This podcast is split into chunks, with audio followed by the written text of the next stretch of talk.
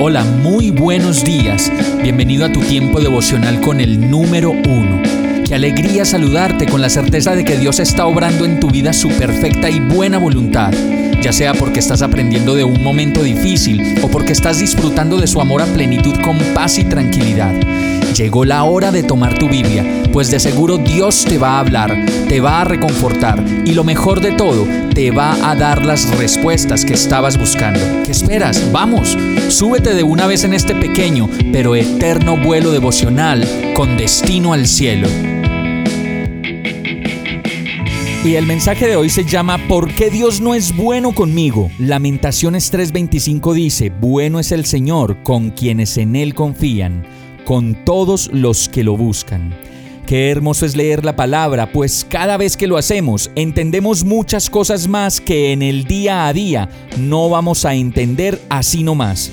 Muchas personas dicen todo el tiempo, ¿por qué Dios no es bueno conmigo? ¿Por qué Dios no me ayuda? ¿Por qué Dios se olvidó de mí? Y la verdad creo que muchas de esas personas que dicen eso realmente nunca han leído la Biblia o si la han leído lo han hecho muy poco y cuando las cosas van de mal en peor, buscando a tientas una respuesta que solo vendrá cuando realmente leamos su palabra y le busquemos de todo corazón.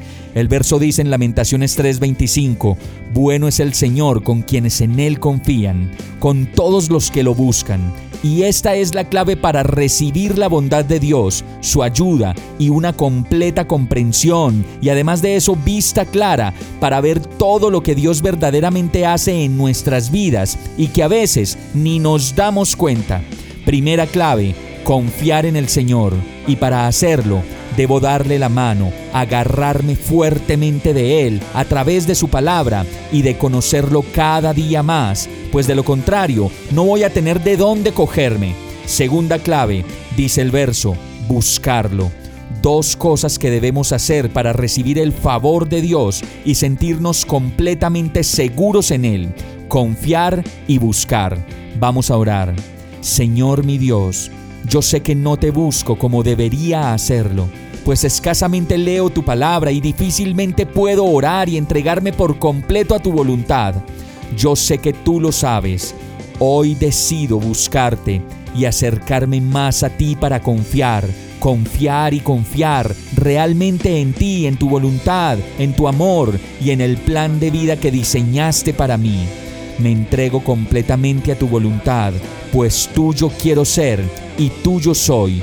Y todo esto te lo pido en el nombre de Jesús. Amén.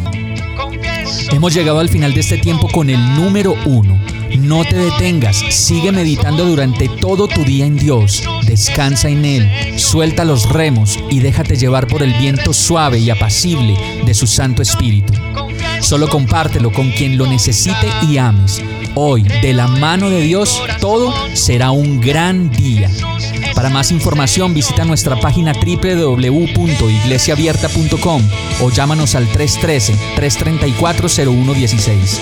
Oramos y rogamos para que cada día te enamores más de Dios y para que no pares de pasar todo tu tiempo con el número uno.